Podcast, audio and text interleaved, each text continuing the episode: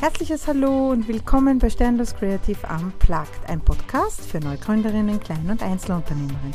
Ich bin Monika Stern und mit mir fliegst du einmal quer durch die Business-Galaxie und wieder zurück ins Sternenuniversum. Ich freue mich, dass du mir heute zuhörst.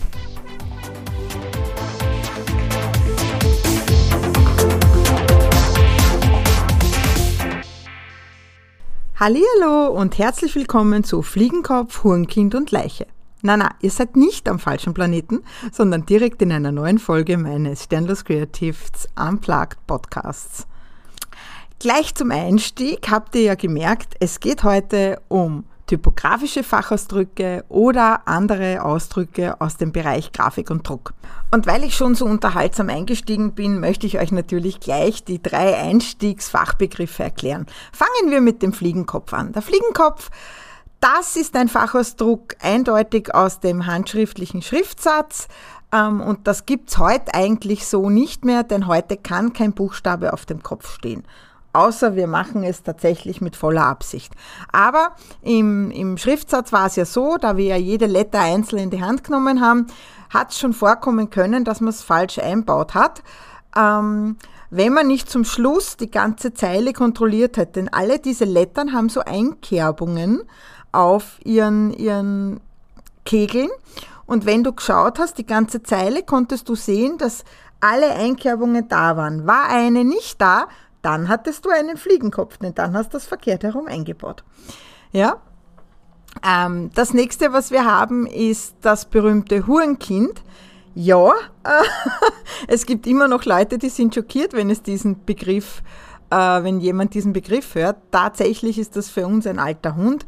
Ein Hurenkind ist, wenn von einem Absatz eine Zeile auf die nächste Seite rutscht. Ja, das sieht extrem unschön aus und das macht man nicht, wenn man Ahnung von Schriftsatz oder von Sätzen hat. Ja, also das ist wirklich ein Unding in der Typografie und im Satz und deswegen das berühmte Hurenkind. Man nennt es heute aber auch Witwe. Ja, also diese zwei Begriffe äh, drücken das ganz gut aus. Also bitte nicht, wenn ihr einen Absatz habt, immer mindestens drei Zeilen auf die nächste Seite oder der ganze Absatz bleibt auf einer Seite. Am besten geht es natürlich, wenn der ganze Absatz immer auf einer Seite zusammen ist, aber manchmal nicht möglich. Ähm, die nächste, der nächste Begriff ist tatsächlich die Leiche. die Leiche ist, wenn man ein Wort vergessen hat oder einen Abstand vergessen hat. Ja?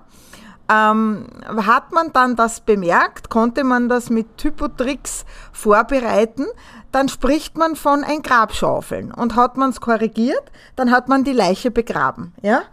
Also ich stelle mir das so vor, dass die alten Bleisetzer relativ viel Spaß hatten beim Setzen, weil allein schon mit diesen Begriffen zu hantieren ist für mich sehr lustig und ich denke für euch auch ganz unterhaltsam.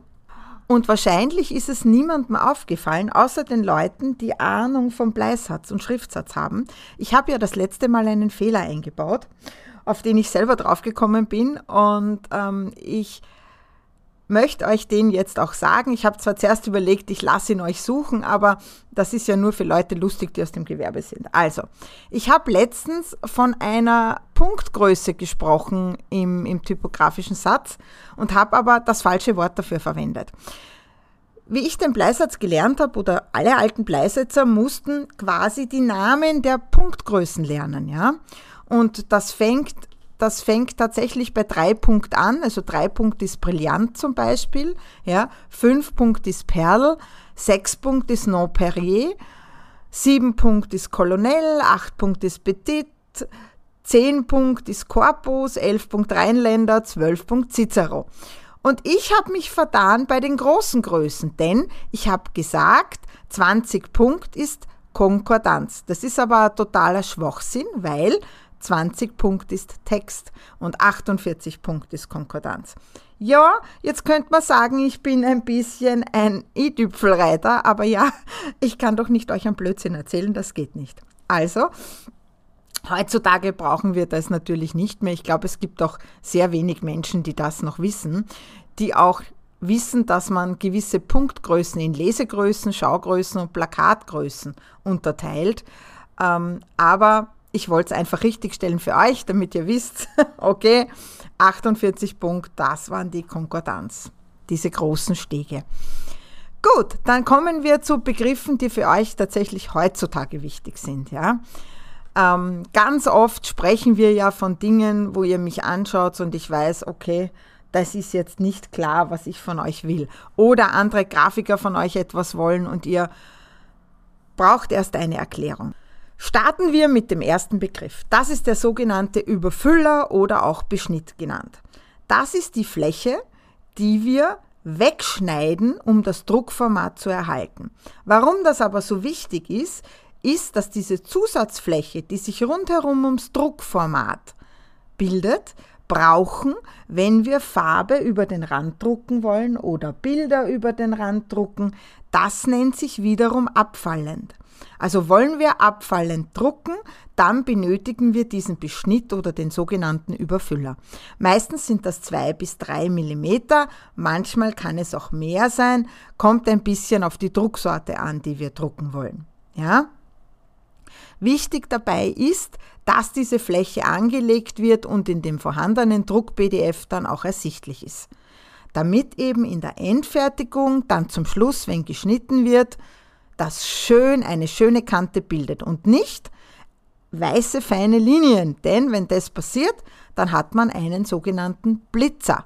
Dann hat man vergessen, diese Beschnitt, diesen Beschnitt anzulegen oder man hat ihn zu gering ausgewählt. Ja, damit das eben nicht passiert, haben wir diese zwei bis drei Millimeter mehr vom Material quasi. Ja, dann haben wir gleich den Begriff Drucksorte. Drucksorte ist etwas, was ihr drucken lassen wollt. Egal, ob es jetzt die Visitenkarte ist, der Folder, der Flyer, der Banner, das Roll-up, das sind Drucksorten. Ja?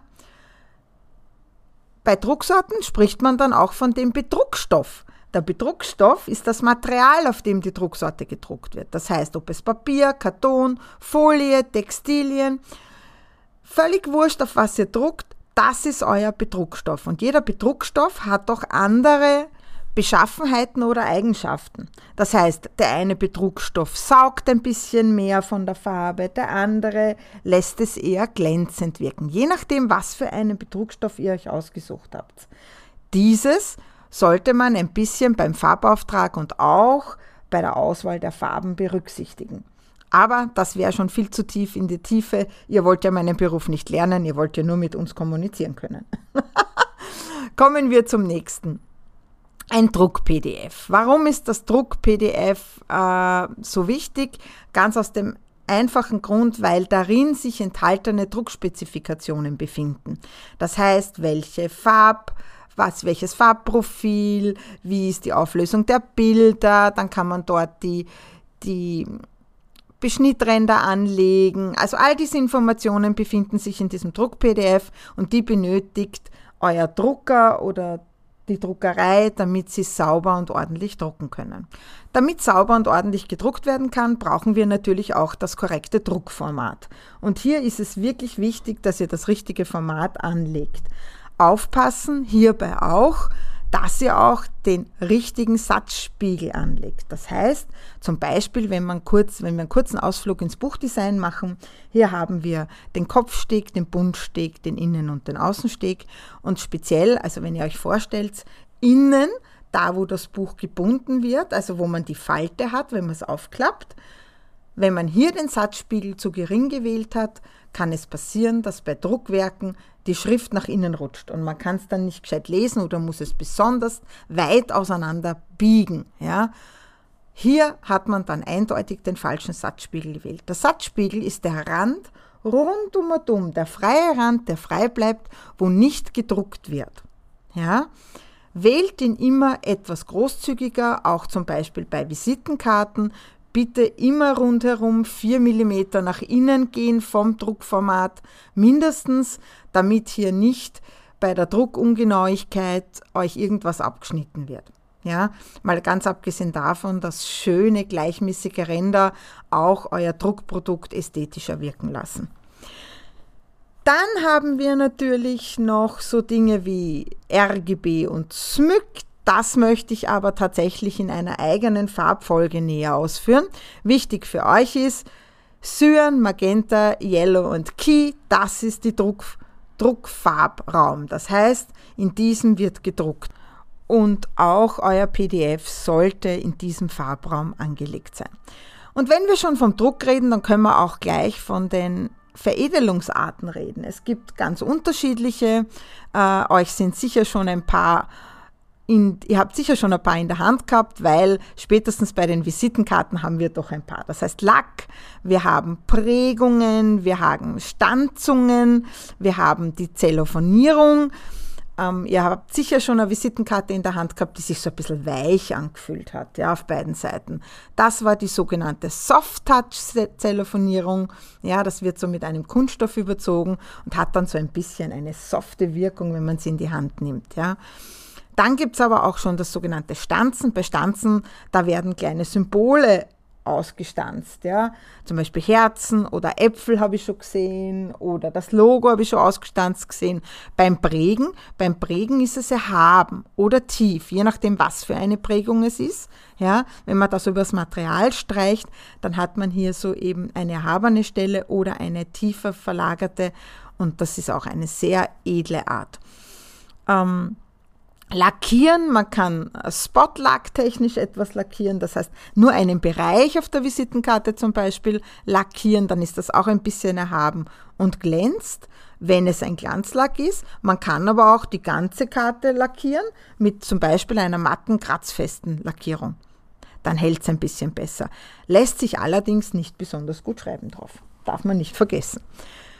Ja, und wenn wir schon dabei sind bei den ganzen äh, drucktechnischen Dingen, dann lasst uns ganz kurz über äh, Dateiarten sprechen, nämlich über zwei, die ganz wichtig sind, wenn ihr von euren Grafikern, Webdesignern oder wer auch, auch immer grafisch unterstützt Daten bekommt. Ich möchte einmal mit euch über Vektorgrafik sprechen und dann im Anschluss über die Pixelgrafik. Warum ist das so wichtig? Also grundsätzlich solltet ihr eure Logos immer in einer Vektorgrafik erhalten, in einer Strichgrafik.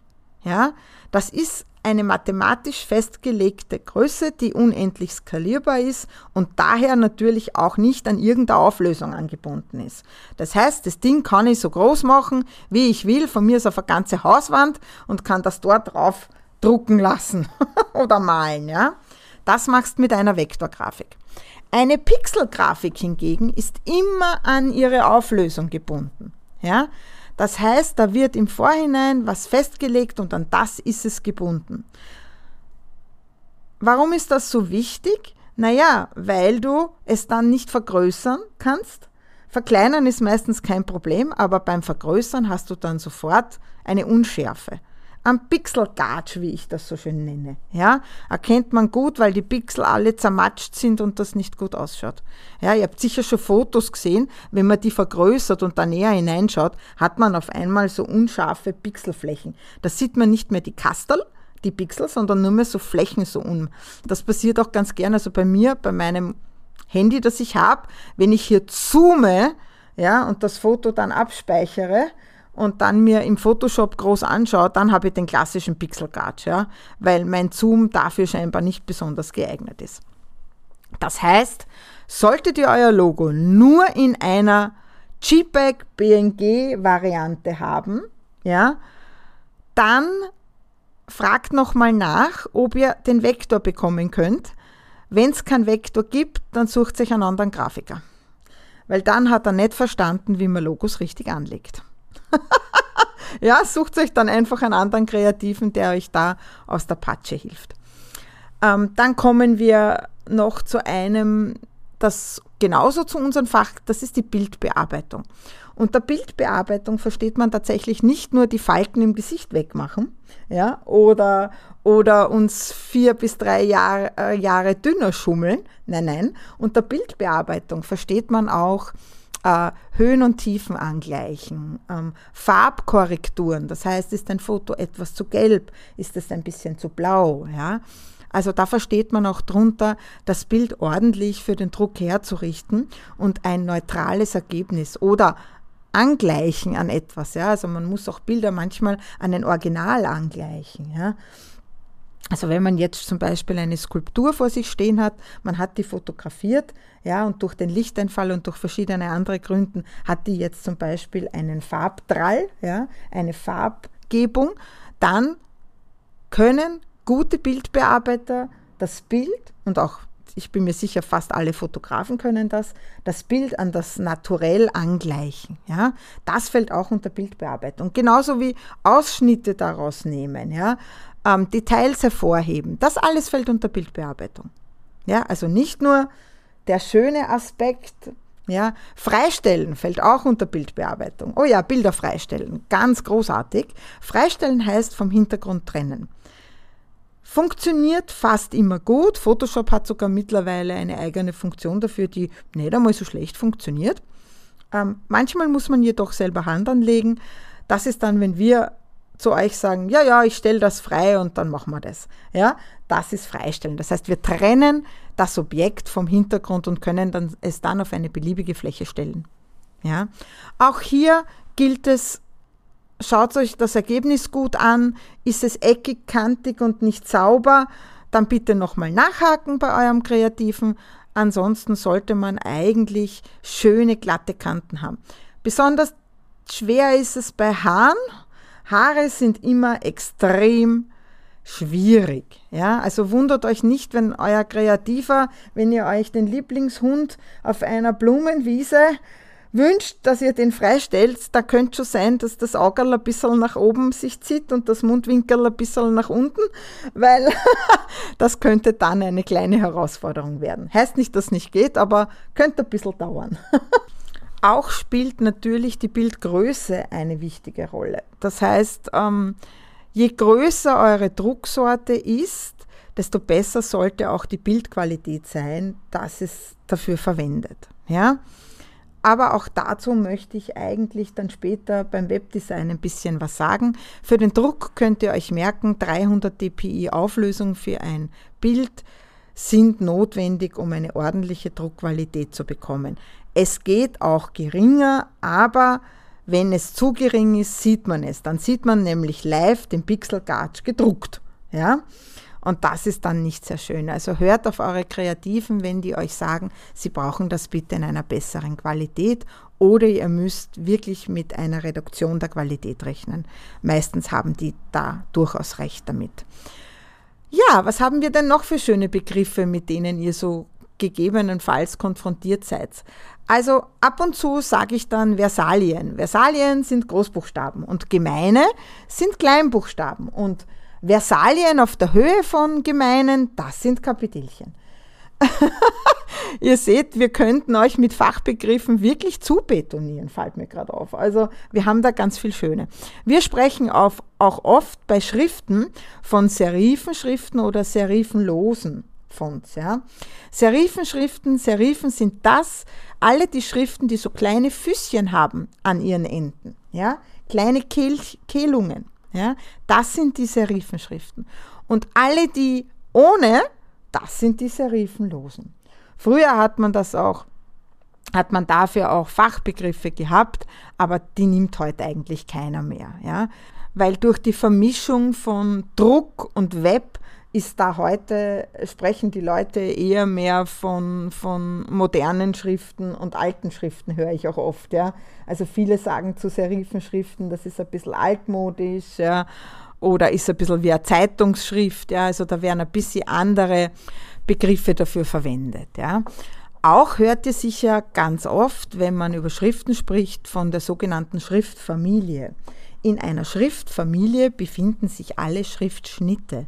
Das heißt, wenn wir jetzt zum Beispiel hernehmen, die ihr alle kennt, das ist die Times, die Times New Roman. In der Times New Roman, das wäre die Schriftfamilie und in, innen drin befindet sich der Schriftschritt Regular, es befindet sich der Schriftschnitt Bold, Bold Kursiv, Italic, das sind alles Schriftschnitte, die beschreiben die Art und Weise der Schrift. Ja. Das heißt, Regular ist meistens der ganz normale Schrift, äh, Schriftschnitt, den man verwendet zum Setzen eines normalen Satzes, zum Beispiel bei einem Buch. Und dann hat man Italic, das heißt kursiv, damit kann man auszeichnen. Oder man hat Bold, fett sozusagen, damit, es ist ein weiterer Schriftschnitt, mit dem man auch auszeichnen könnte. Ja, so nennt man das. Dann gibt es unterschiedliche Schriftklassifikationen. Ja, das sind die Obergruppen, wo gewisse Schriften dazugehören. Auch das besprecht ihr am besten mit euren Kreativen, wenn es euch wirklich interessiert. Das ist für euch jetzt nicht mehr ganz so relevant. Relevant ist, dass man gewisse Gruppen untereinander nicht mischen kann. Wenn wir sagen, also ich sage das oft meinen Kunden, ich sage dann, ähm, die Schrift passt nicht zu der, dann ist das so, weil sie eine unterschiedliche Klassifikation haben oder weil sie in den Schnitten nicht miteinander kompatibel sind. Auch ist es wichtig bei der Schriftauswahl, dass wir genug Sonderzeichen haben.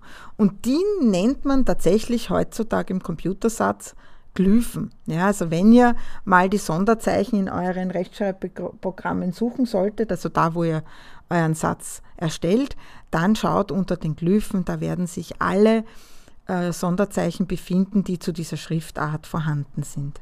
Ja, hier möchte ich anmerken, dass ihr speziell beim Buchsatz und bei größeren Werksätzen äh, nur Schriften verwendet, die auch genug Sonderzeichen haben. Sonst könnte es problematisch werden beim Setzen. Ich kann auch da ein kleines Beispiel aus meiner Praxis geben. Ich habe für einen Autor eine, eine Buchserie designt und man hat mir nicht gesagt, dass wir das einmal in andere Sprachen übersetzen. Und so habe ich jetzt bei jedem Cover das Problem in einer anderen Sprache ist, dass mir da die notwendigen Sonderzeichen in der Sprache fehlen. Äh, die Info hätte ich am Anfang gebraucht. Jetzt setze ich jedes Sonderzeichen händisch selbst, ja. Das macht natürlich auch nur bedingt Freude beim Setzen, ja. Somit achtet gut, äh, welche Schriftart ihr für welche Anwendungszwecke verwendet und bitte gebt euren Kreativen die nötigen Informationen, dass diese auch die richtige Auswahl treffen können.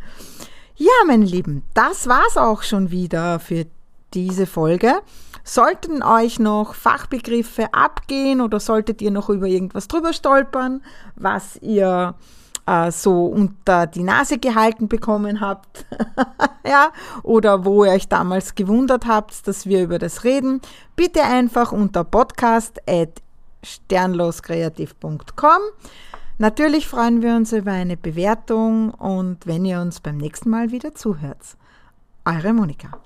Danke, dass du uns auf den Ohren hast. Nun möchtest du uns vielleicht auch auf den Augen. Dann schaut einfach bei sternloskreativ.com vorbei oder folge uns auf den Social Media Kanälen. Wir freuen uns über eine Bewertung und deine Unterstützung.